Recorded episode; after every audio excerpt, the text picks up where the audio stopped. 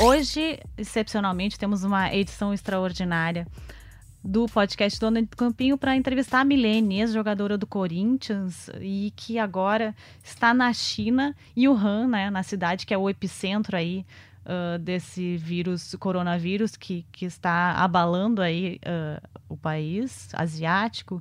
E a gente uh, vai falar com ela sobre como é que está lá, né? Ela está 11 dias fechada no seu apartamento para evitar que se contamine de qualquer forma e uh, ela pede ajuda do governo brasileiro, né, para tentar sair dessa situação. Cara, a situação tá bem complicada.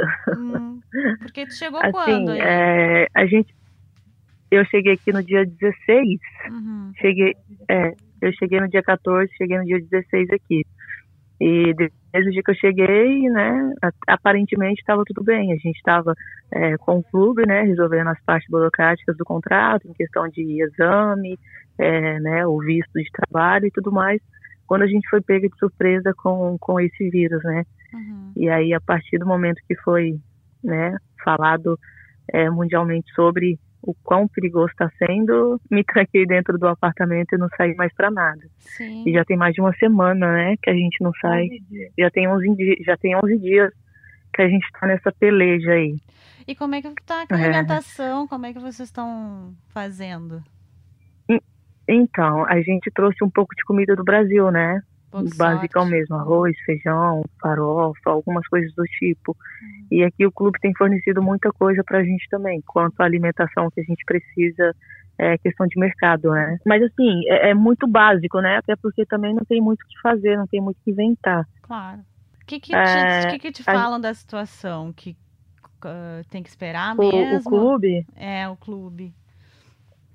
É, o clube ele está muito preocupado, né? Uhum. É, como eu te disse, tem dado todo o apoio que a gente precisa, né? É muito na alimentação porque não tem muito o que se fazer. Uhum. Na verdade, até para eles também, eles não podem, né? Infelizmente mudar é, sobre isso do, do que está acontecendo, que é o vírus. Uhum. Então, o clube está de muita preocupação com comigo que estou aqui, né, com o familiar também e o empresário que, tá, que se faz presente também.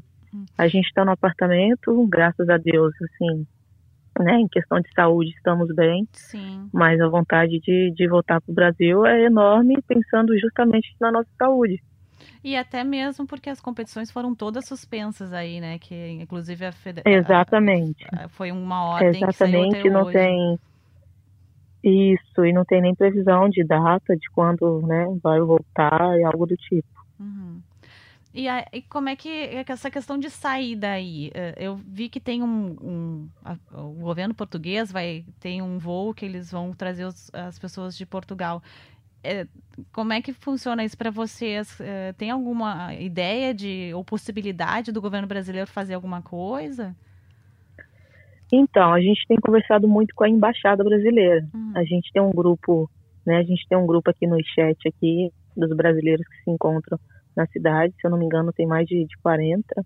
E a gente, né, todos entrando em contato com a embaixada, justamente para ter uma posição para que possam fazer o melhor para nós que estamos aqui. Uhum.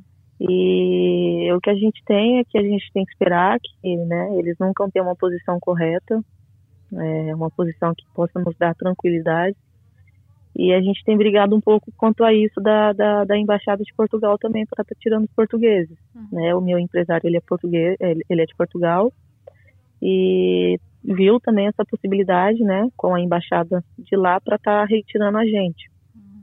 Só que a embaixada de lá depende muito da embaixada do Brasil, né, o governo brasileiro, para que faça essa liberação para que a gente possa viajar no mesmo voo que eles.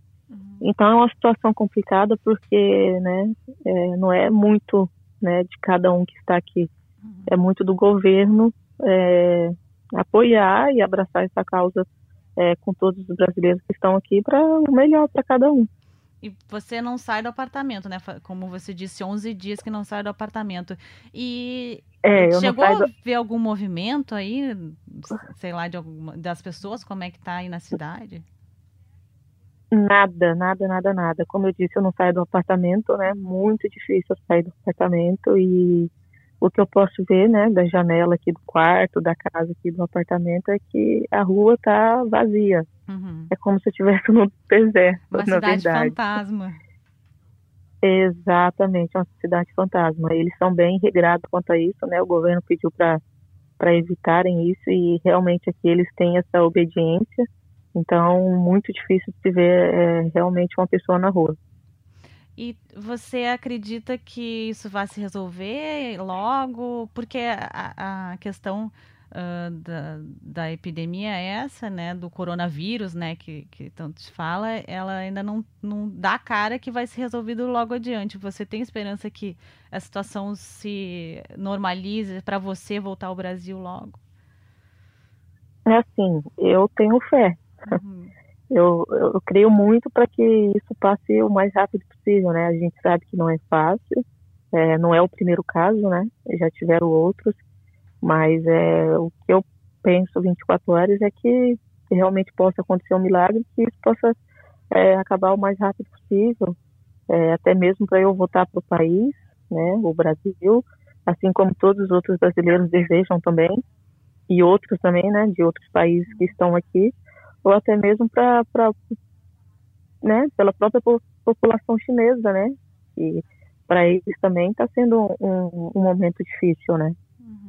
Então, eu estou na espera de que isso acabe o mais rápido possível e que agora o momento, né, é realmente a vontade de voltar para o Brasil para estar tá, é, próximo à família e esperar o mais rápido possível que isso acabe. E não tem pretensão de voltar tão cedo para a China se voltar para o Brasil, ou não tem esse receio depois que tudo acabar, porque você ia acertar com o clube chinês, né, e já tinha se despedido do Corinthians, né? Exatamente. O momento foi muito inesperado, né? Fui realmente pega de surpresa. Não era o que eu, que eu esperava, imaginava, mas infelizmente aconteceu. Eu acho que vai servir muito de aprendizado também, sem dúvida nenhuma. É, agora é pensar realmente na, na minha saúde, na, dos meus familiares que estão aqui e que também, né, no Brasil, ansioso para que isso passe logo, pelo fato de eu estar aqui e, assim, a oportunidade que eu tive de vir para cá, né, de jogar uma liga diferente, uhum. de aprender algo novo, acho que para o meu futuro também, é, tratando financeiramente. Todo mundo sabe o quanto é, é importante para um atleta que tem a carreira curta. É, eu acho que o, o, o, pensamento agora é só de querer voltar para o Brasil, esperar que essa turbulência passe o mais rápido possível. E quando tudo se normalizar, a gente poder com calma pensar e decidir o melhor para o futuro. Milênio, estamos, estamos torcendo aqui por você. Certamente agora a gente, quem sabe, essa notícia chega aí mais para o governo brasileiro, a gente divulgando aqui, mas uh, qualquer coisa estamos Exato. aqui para divulgar, viu? Show, Cíntia, obrigada. Tá. É o que eu espero, que, que a gente consiga expandir uma, uma maneira melhor para que o governo tome uma atitude mais rápida. Claro. Esse podcast tem edição de Bruno Mesquita e Maurício Mota, coordenação de Rafael Barros e gerência de André Amaral. A gente volta então nessa sexta-feira com a edição normal do podcast. Até lá. Dona do Campinho.